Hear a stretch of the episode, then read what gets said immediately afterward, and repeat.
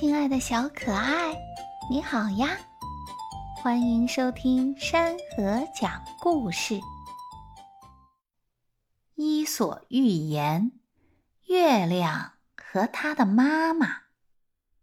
一弯月亮挂在高高的夜空中，它专心的发着光，给夜里赶路的人以光亮。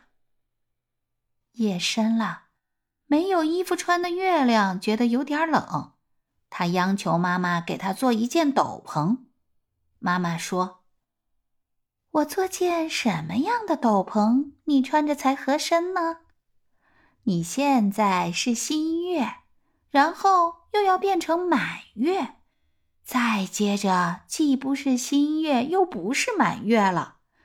我想啊。”我需要给你做好多件不同尺寸的斗篷才行，亲爱的小可爱，故事讲完了，谢谢你的收听，我们下个故事再会。